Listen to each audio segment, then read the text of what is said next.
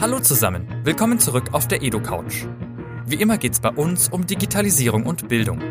Heute sprechen wir darüber mit Raoul Krauthausen, der sich als Aktivist, Autor, Redner und Berater für Inklusion und Barrierefreiheit einsetzt.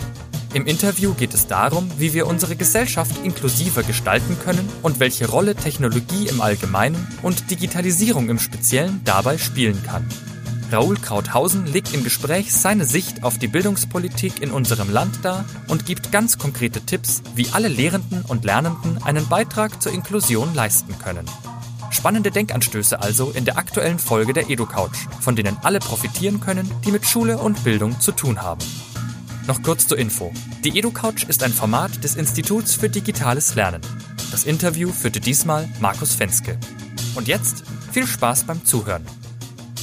Ja, lieber Herr Krauthausen, äh, freut mich, dass das heute funktioniert mit unserem Gespräch.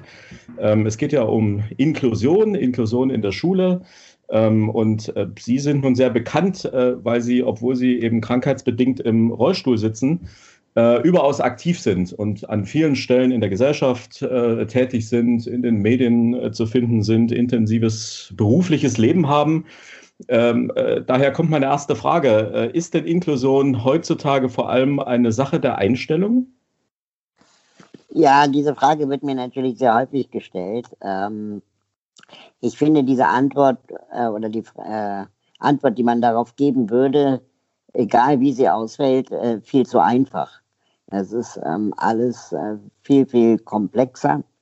Ähm, meistens sagen Leute das, äh, es eine Frage der Einstellung ist. Ähm, und es sind meistens Leute, die selber nicht betroffen sind. Ich kenne wenig Menschen mit Behinderungen, die das so äh, äh, sagen würden, weil ich glaube, dass Inklusion nicht nur eine Frage der Einstellung ist, sondern auch vor allem der Barrierefreiheit. Und ähm, man kann noch so viel denken und wünschen und wollen, äh, wenn man am Ende nicht irgendwie äh, barrierefrei ähm, die, die Umwelt gebaut hat, dann äh, äh, ist das mit der Inklusion einfach auch nicht weit her. Und ähm, ich habe auch manchmal den Eindruck, dass wenn Leute sagen, das ist alles eine Frage der Einstellung, dass man es sich dann damit auch zu einfach macht. Und äh, die Leute, die das sagen, sind dann natürlich auch oft der Meinung, dass ihre Einstellung bereits eingestellt ist. Und äh, auch das würde ich bezweifeln, weil Inklusion ähm, äh, ja, ist etwas, ähm, das wir nie abgeschlossen haben werden. Also etwas, äh, die Gesellschaften verändern sich und wir müssen jedes Mal auch unser eigenes Handeln reflektieren. Und ähm, da, da, ist es nicht so einfach mit, mit der Haltung, die einfach mal, mal kurz umstellen muss. Mhm. Ähm, wenn das so ist, äh, und ich glaube, unsere Ansichten äh, ähm, ähm, treffen sich da durchaus, ähm, wo würden Sie denn den größten Veränderungsbedarf in unserer Gesellschaft sehen, wenn wir ähm, inklusives Leben und Teilhaben ähm, zu einem Normalzustand machen wollen? also ich glaube, wir müssen dafür sorgen, dass wir grundsätzlich erstmal miteinander aufwachsen und zusammenleben. Menschen mit und Menschen ohne Behinderung. Und je früher uns das gelingt als Gesellschaft, also zum Beispiel schon im Kindergarten, desto leichter lernen natürlich wir Menschen, äh, wie vielfältig wir sein können. Und ähm, je später wir das aber erst machen, desto größer sind natürlich auch die Sorgen und Bedenken und, und Fragen und Ängste. Äh, und desto schwerer fällt es äh, den einzelnen Menschen, sich dem Thema Vielfalt neu zu stellen. Für Kinder dauert es keine drei Minuten. Für Erwachsene ist es oft zu spät. Ähm, ja, wenn Sie, ähm, also wenn ich jetzt nochmal auf Ihr Leben schaue, in der ähm, digitalen Welt auch, da sind Sie ja intensiv unterwegs. Ähm, Sie haben das Stichwort Barrierefreiheit ja eben auch schon angesprochen. Sie machen ja zum Beispiel eine Online-Landkarte für Rollstuhlfahrer, die also barrierefreie Orte ausweist äh, und es also ermöglicht, Rollstuhlfahrern ermöglicht, dass sie ähm, auch intensiver am gesellschaftlichen Leben teilnehmen können. Äh, mir stellt sich manchmal die Frage so nach den entscheidenden Hebeln, die wir in der Hand haben, um Inklusion zu gestalten. Ähm, ist Digitalisierung, ist Digitalisierung, ähm, äh, die, äh, also die Veränderung der Gesellschaft durch äh, digitale Techniken, für Sie dieser entscheidende Hebel? Hm, also Digitalisierung kann natürlich auch wieder neue Barrieren schaffen. Ne? Also wenn wir alle Netflix gucken, aber keine äh, Untertitel vorhanden sind, dann äh, ist natürlich ist mit der Teilhabe auch nicht, äh, also nicht so einfach.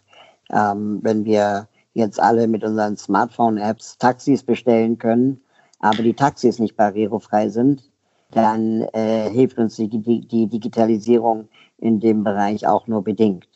Das heißt, Digitalisierung als solches ist wie jede Technologie ähm, immer auch äh, erstmal neutral. Je nachdem, wie wir sie einsetzen, ähm, kann man kann sie schaden oder kann sie gut tun. Ähm, man kann sicherlich mit Technologien viele Barrieren auflösen. Ähm, sowas wie grundsätzlich erstmal Informationen miteinander teilen in Bezug auf Barrierefreiheit. Wo kann man hingehen? Ähm, äh, welche Orte sind äh, barrierefrei?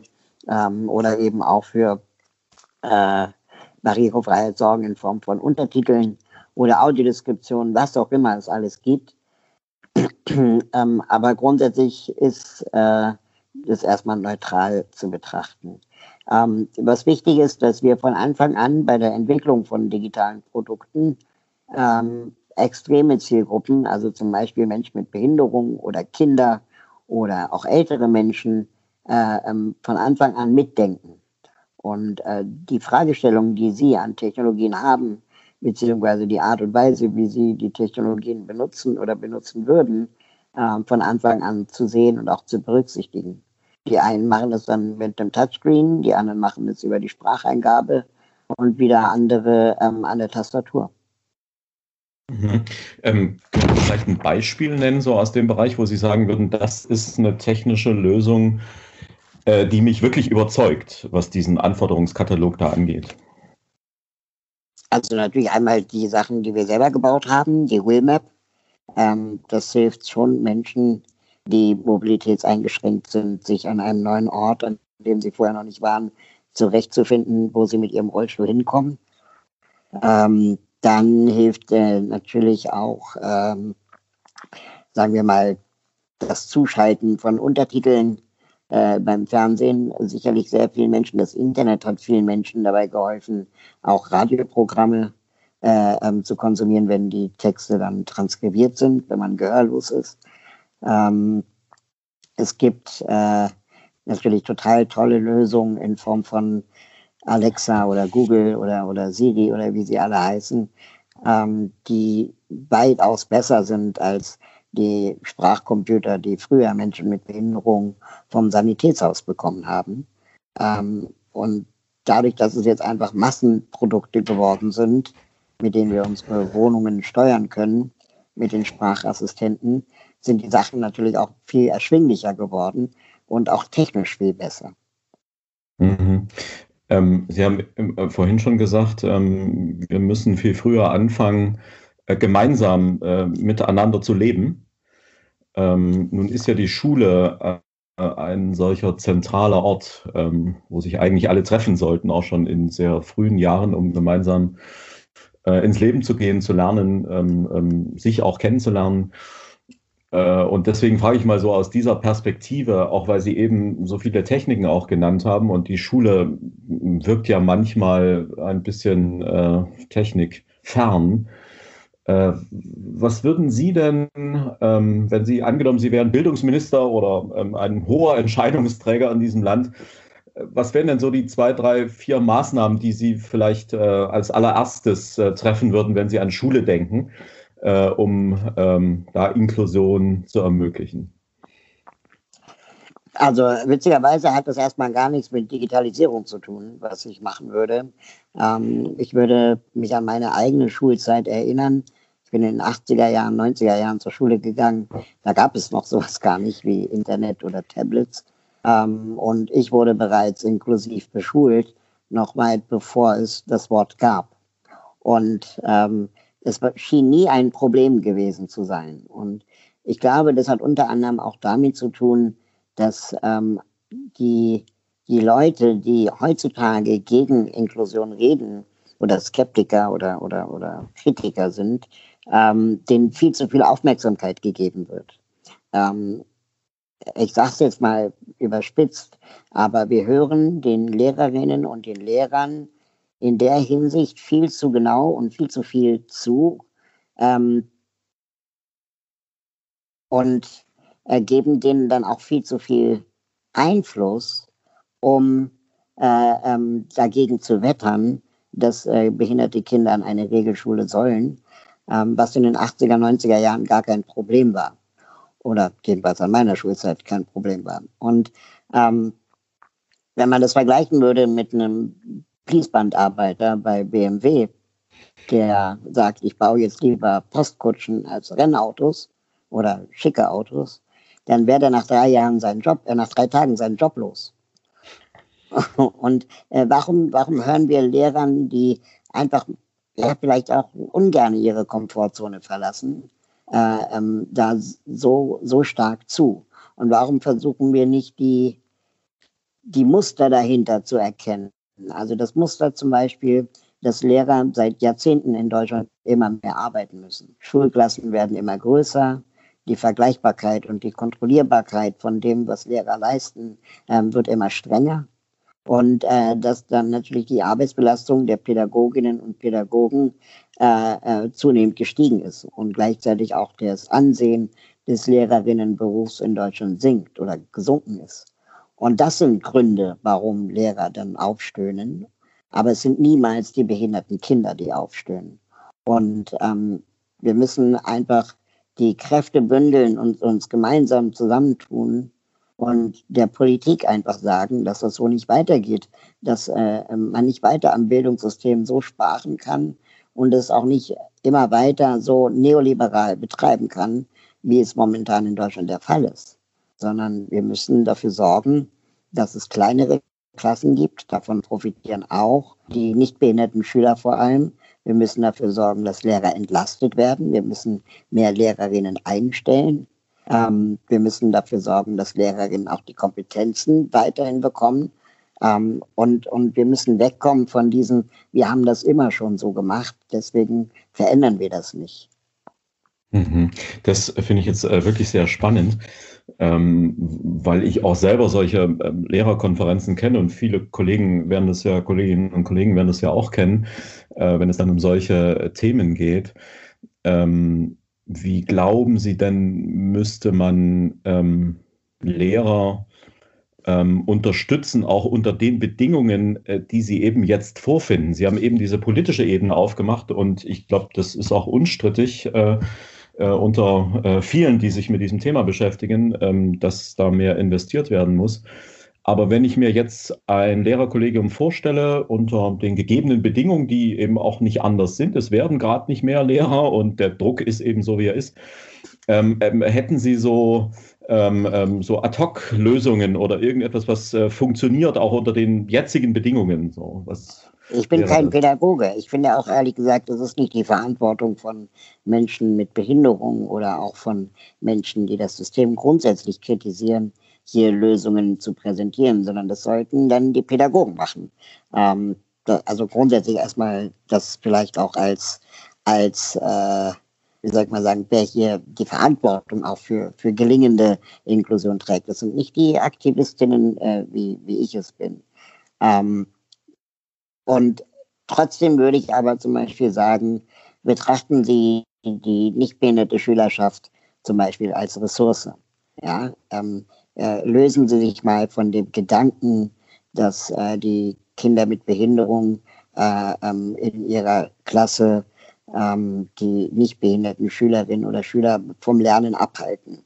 Das ist, das ist ein Märchen, das äh, kann man so pauschal äh, ähm, über Kinder mit Behinderung gar nicht sagen. Kinder mit Behinderungen sind genauso vielfältig wie Kinder ohne Behinderungen. Und ich wette mit Ihnen, dass es in jeder Klasse irgendein Kind gibt, das äh, eine Klasse sprengen kann, völlig unabhängig davon, ob es eine Behinderung hat oder nicht. Ähm, zweite Tipp, den ich geben würde, betrachten Sie die Schülerinnen ohne Behinderung als Ressource. Das heißt, sehen Sie sie als Co-Lehrerinnen und Lehrer versuchen Sie, wenn Sie merken, es gibt ein, ein Kind in der Klasse, das vielleicht äh, leistungsschwächer ist, ähm, dass Sie äh, das Kind neben ein anderes Kind setzen, das vielleicht ähm, nicht leistungsschwach ist und dann die sich untereinander auch etwas beibringen. Ähm, Lernen am Modell nennt man sowas. Auch da gibt es äh, großartige äh, Forschung zu dem Thema, die zeigt, dass es gar nicht so viel mehr darum geht, frontal zu lernen von dem Lehrer, der vorne steht, sondern Lernen am Modell, da, indem man zuguckt, wie es andere machen. Und dadurch, dass ein anderes Kind einem lernschwächeren Kind etwas erklärt, ähm, wiederholt es natürlich auch für sich selbst nochmal ähm, äh, äh die Mechanik und lernt es dadurch selbst nochmal und verfestigt praktisch das Wissen. Das heißt, davon auszugehen, dass Kinder mit Behinderungen die anderen alle aufhalten, ist schon mal grundfalsch. Ähm, dritter Tipp, den ich noch geben würde, ähm, das Argument, das ich sehr oft höre, ist, dass wir Kinder mit Behinderungen schützen müssen, dass wir sie speziell fördern müssen, dass wir sie ähm, davor bewahren müssen, dass sie Niederlagen erleben. Und ähm, auch davon würde ich ganz großen Abstand nehmen und würde sagen, jedes Kind, jeder Mensch hat das Recht und die Verantwortung, mit, mit Niederlagen umgehen zu lernen. Das heißt nicht, dass wir Menschen alleine lassen, wenn sie scheitern. Das heißt nur, dass wir sie ihre eigenen Grenzen spüren, aber auch verschieben lassen. Und das können sie nur, wenn sie an Grenzen kommen. Und da, dazu hat jeder Mensch äh, in seinem Leben das Recht. Das heißt, wir können sie nicht davor schützen und das dürfen wir auch gar nicht, weil das nämlich auch ja so eine Art Freiheitsberaubung ist, nämlich die Freiheit, sich zu entwickeln. Ähm, und dann wird ja ganz gerne gesagt, ja, aber die Kinder mit Behinderung könnten ja gemobbt werden. Und deswegen müssen wir sie schützen. Ähm, da sage ich immer, naja, Mobbing gibt es in jeder Klasse ob es in Schulen sind, wo keine behinderten Kinder sind oder an Förderschulen, gemobbt wird immer. Und wir müssen das Thema Mobbing als solches begreifen und auch äh, die Kompetenzen als Pädagoginnen und Pädagogen ähm, haben, äh, wie wir Mobbing einfangen und eindämmen in einer Klasse. Aber wir dürfen niemals, niemals, und es ist egal, wer gemobbt wird, den Schwachen die Verantwortung dafür geben, dass es kein Mobbing mehr gibt. Also dem Mädchen zu sagen, wenn du nicht willst, dass man dich sexuell belästigt, dann zieh kein Minirock an, ist genauso falsch, wie einem Kind mit Behinderung zu sagen, weil die Wahrscheinlichkeit, dass du gemobbt wirst, zweimal so hoch ist, musst du auf eine Sonderschule. Mhm. Also ähm, ich finde das gerade unglaublich spannend, was Sie da sagen. Ich könnte auch äh, noch eine ganze Weile mit Ihnen da äh, äh, weiterreden über dieses Thema.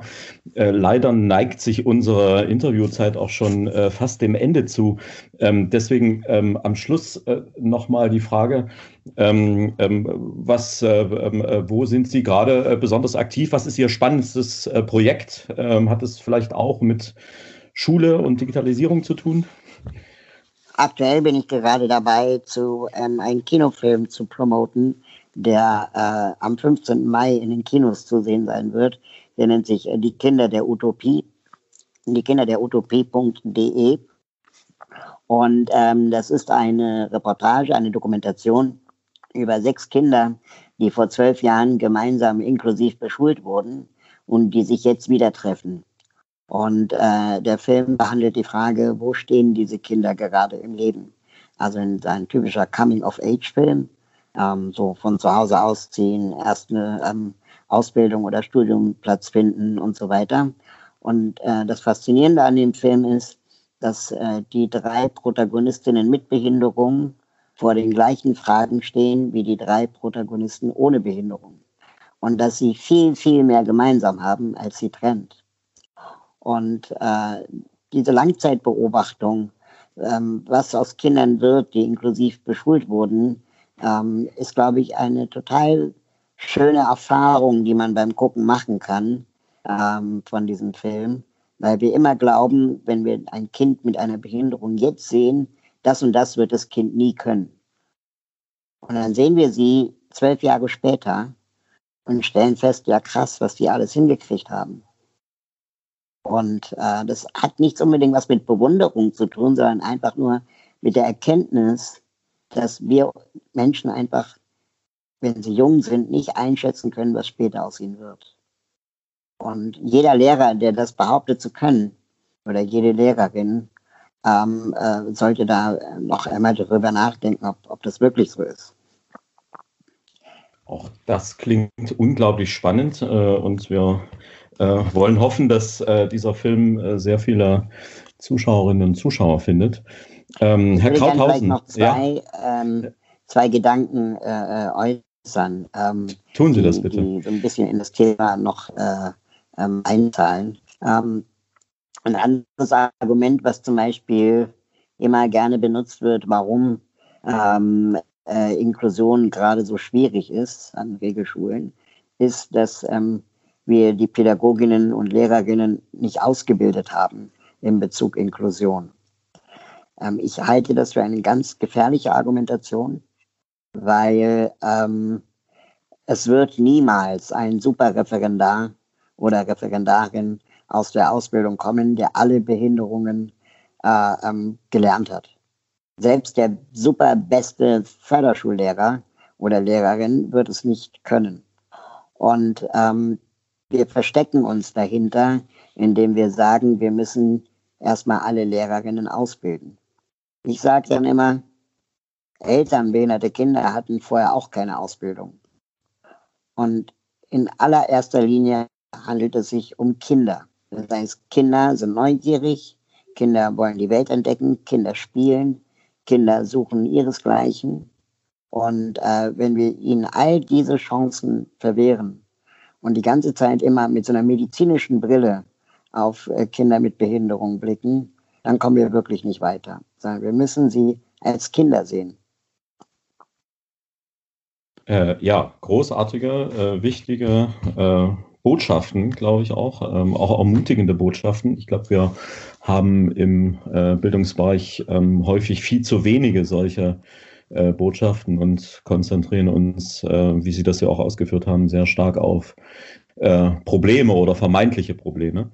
Ähm, deswegen äh, seien auch diese Worte allen äh, Kolleginnen und Kollegen ans Herz gelegt. Ähm, Herr Krauthausen, äh, ich äh, darf herzlich für dieses Gespräch danken, wünsche Ihnen alles Gute und äh, vielleicht sehen wir uns in, in einem anderen Format mal wieder. Vielen Dank. Super, danke, gern. Ja, danke. Tschüss. Ciao. Das war's mit der EduCouch, dem Podcast zu digitalen Bildungsthemen. Wenn euch die Folge gefallen hat, freuen wir uns natürlich, wenn ihr unseren Podcast abonniert und teilt, damit ihr keine Folgen mehr verpasst und möglichst viele Leute davon erfahren. Und falls ihr Lob, Kritik, Anmerkungen und Wünsche habt, bewertet uns gerne auf iTunes und Co. oder schreibt uns. Die EduCouch ist ein Format des Instituts für digitales Lernen.